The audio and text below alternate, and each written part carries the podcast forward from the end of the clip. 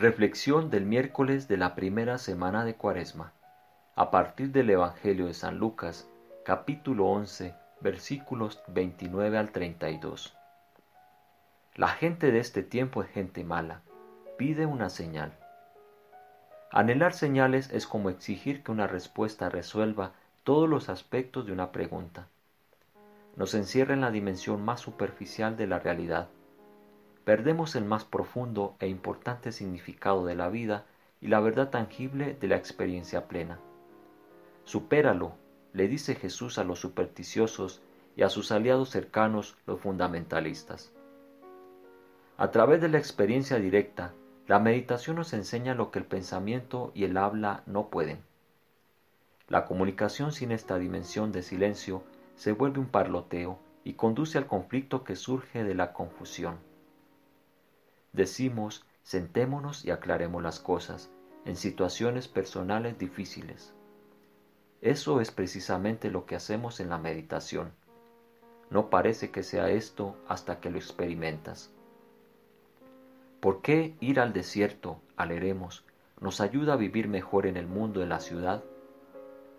El desierto es más real de lo que imaginamos.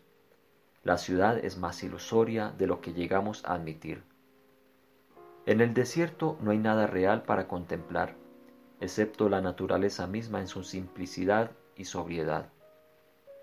¿Cuál es la señal? ¿Cómo sabemos que lo que estamos haciendo es real? Quizás es la experiencia de la belleza, el significado de la penetración instantánea del todo misteriosamente presente que roza una parte de nuestro ser y nos cambia. No pensamos en la belleza o decidimos sentir que algo es bello. No podemos negar la belleza o explicarla. Nos rendimos a ella. La imitación de la belleza nos seduce, pero su falsedad es pronto revelada. Lo verdadero como la belleza del desierto pone en evidencia el glamour del centro comercial. Una vez que lo falso ha sido visto, necesitamos soltarlo rápidamente.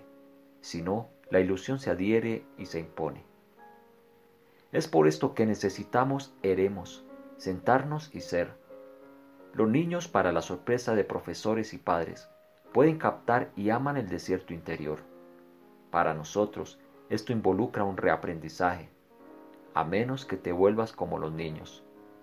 El aprendizaje empieza con la postura física. El cuerpo es la mayor de todas las señales, el primer sacramento, la belleza que es verdadera, incluso después de haber empezado a decaer de su desempeño máximo.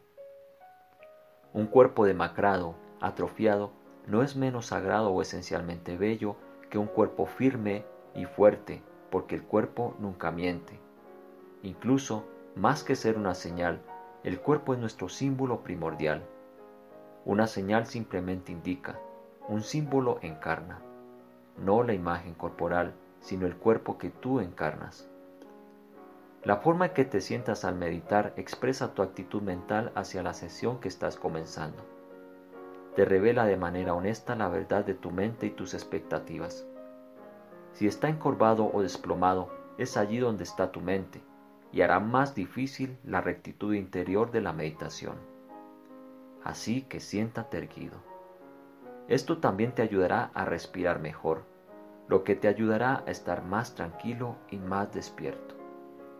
Si estás en una silla puedes moverte hacia adelante, hacia el borde de la silla, para mantener la espalda recta. Tal vez puedes colocar un pequeño cojín detrás de ti. Si eres alto, siéntate sobre un cojín. Si eres bajo, coloca algo debajo de tus pies y deja que estos formen un ángulo de 90 grados con las rodillas. Si estás sentado en el suelo, es probable que necesites un cojín para que tu espalda quede recta y tus rodillas toquen el suelo. Si te arrodillas con un banco de oración, mantén la espalda recta, las manos sobre el regazo o las rodillas. Los hombros relajados, la mandíbula suelta, la respiración normal, la barbilla ligeramente flexionada para enderezar la parte posterior del cuerpo. ¿Qué podría ser más hermoso? ¿Qué más señal para ti y para quienes te rodean que cuando estamos sentados y somos quienes somos, no necesitamos buscar más señales? tomado de las reflexiones de Cuaresma del padre Lawrence Freeman. Traducción Elba Rodríguez, WCCM, Colombia.